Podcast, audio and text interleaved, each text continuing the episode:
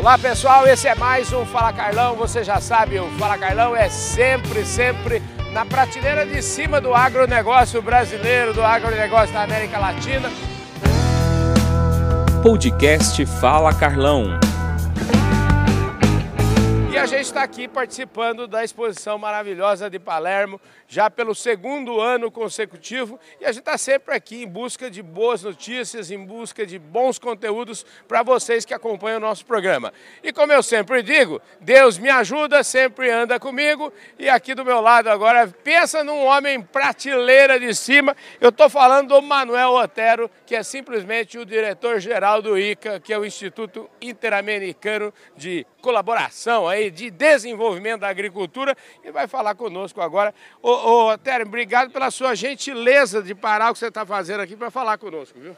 Bueno, para mí es un honor, Carlán. Reconozco que ya en, en varias entrevistas eh, había, te había conocido virtualmente. Entonces, para mí es un honor y sobre todo sé de tu amor y de tu pasión por los temas del desarrollo agropecuario y rural de Brasil, de Argentina, del Mercosur, de las Américas. Sí. Nosotros aquí en Fala Carlão decimos siempre que nadie nace pronto, nadie nace director general de nada. O sea, siempre decimos que la persona que, traba, que hablan conosco tiene su historia y su línea de tiempo, por decir así, es que eh, te conduce até onde está hoje. Entonces, lo quería de empezar hablando un poquito quién es Manuel Otero. Eh, veterinário, por que estudou veterinária, seu padre era um homem exigente, sua madre. Quais são os valores que tu trouxe de, de, su, de sua casa? Sí, nací en Buenos Aires, mi padre era un gran cardiólogo que después abrazó la causa de la política, eh, mi madre ama de casa. Yo creo que algún temor eh, establecí con respecto a esa medicina, la cardiología de mi padre, y yo me hice veterinario. Eh, pero sobre todo por el amor a los animales y el convencimiento de que en la agricultura está el pasado, está el presente, pero sobre todo el futuro de, de países como es el caso de la Argentina. Me interesé mucho por el tema de políticas públicas, por los temas de cooperación internacional, hice una carrera en el ICA. También hoy comentaba en un evento organizado por un prestigioso, prestigioso diario argentino que yo trabajé como, como cronista eh, para un suplemento rural del diario Clarín, lo, lo menciono. Pero entonces, veterinario, comprometido con la comunicación, con las políticas agropecuarias, con la ciencia y la tecnología, que es lo que está transformando y generando una verdadera revolución en la agricultura de nuestros países. Eh, outra coisa que também sempre digo que quanto mais cedo, temprano, as pessoas descobrem para que se, qual é suas aptidões, mais feliz ela é. Quando você, você desde sempre se pensou em ser veterinário?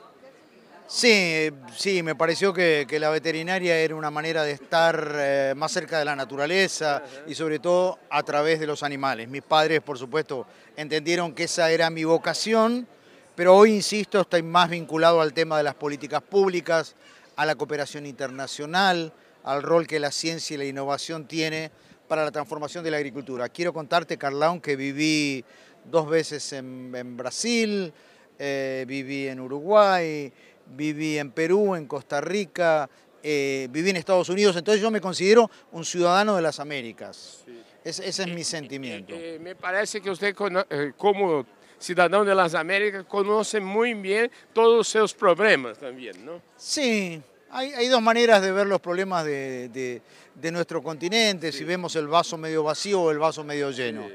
Yo como soy un hombre de la agricultura, prefiero verlo medio lleno, pensando en el potencial enorme que tenemos. Algunos son buenos ejemplos como el agronegocio de Brasil, sí.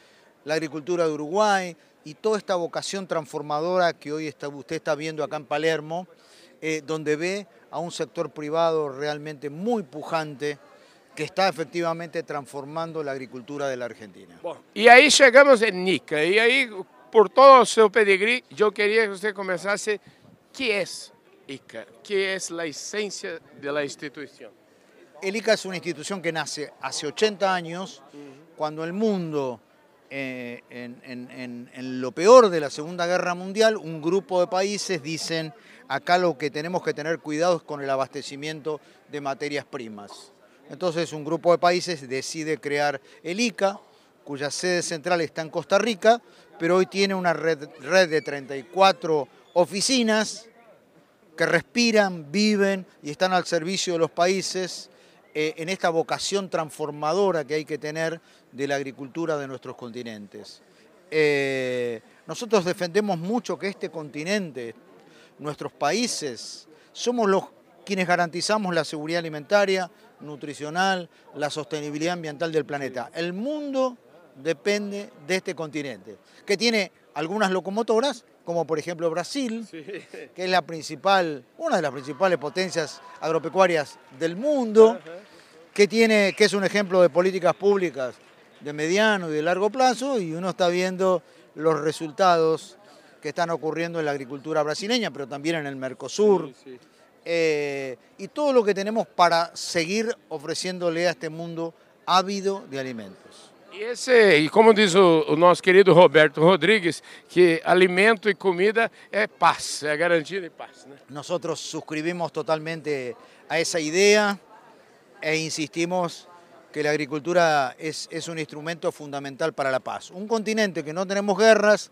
pero temos alguns temas justamente não resueltos en las zonas rurales, porque algunos piensan que la agricultura es una actividad extensiva, que no requiere eh, inversiones ni tecnología y están equivocados. Es una industria cada vez más compleja, que requiere productores y profesionales cada vez más capacitados para poder aprovechar todo lo que ofrecen las nuevas tecnologías en esa vocación transformadora que tiene nuestro sector. Necesitamos zonas rurales que sean espacios de progreso, de paz, que generen empleo, generen divisas, y así la situación de nuestro continente va a mejorar y nuestras zonas rurales, en lugar de expulsar mano de obra, van a, van a necesitar, y en muchos casos uno se da cuenta, más gente en esta verdadeira revolução que é a revolução agrícola de nosso continente. Se você tivesse que resumir para a gente um pouquinho assim, qual é a, a interface do ICA, o ICA, ele, ah, vamos dizer, eh, facilita o diálogo entre os ministros de cada país? Como é que, como é que se dá Perfecto. o seu trabalho na prática? Nós temos agendas de cooperação a nível nacional, uh -huh. Por ejemplo, en Brasil estamos a las órdenes del ministro Fávaro, de todas las, de todas las, los funcionarios y, en definitiva la agenda de cooperación técnica del ICA tiene que estar en función de las prioridades que establezca el Ministerio de Agricultura, los actores del sector privado, pero también trabajamos a nivel subregional. Entonces, el foro de ministros del Mercosur es Mercosur ampliado, que hoy preside Uruguay, el ICA es la secretaría.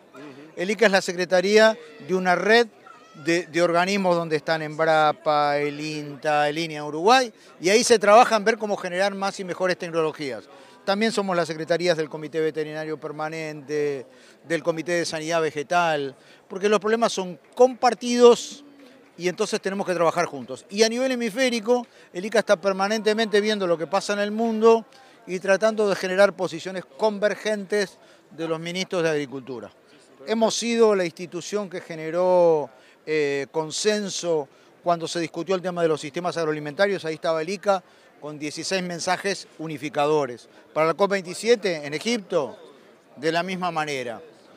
Para la COP28 vamos a volver a, plantear el pabellón de la agricultura sostenible de las Américas y seguramente generaremos más consensos. La hora actual es de estar unidos, de creer en la agricultura, como un sector transformador para mejorar la calidad de vida y para promover la paz de nuestros territorios. Qué bueno. Y nosotros vamos a, nos encontrarnos en Dubái ese año, Claro que sí, está confirmada la presencia del ICA.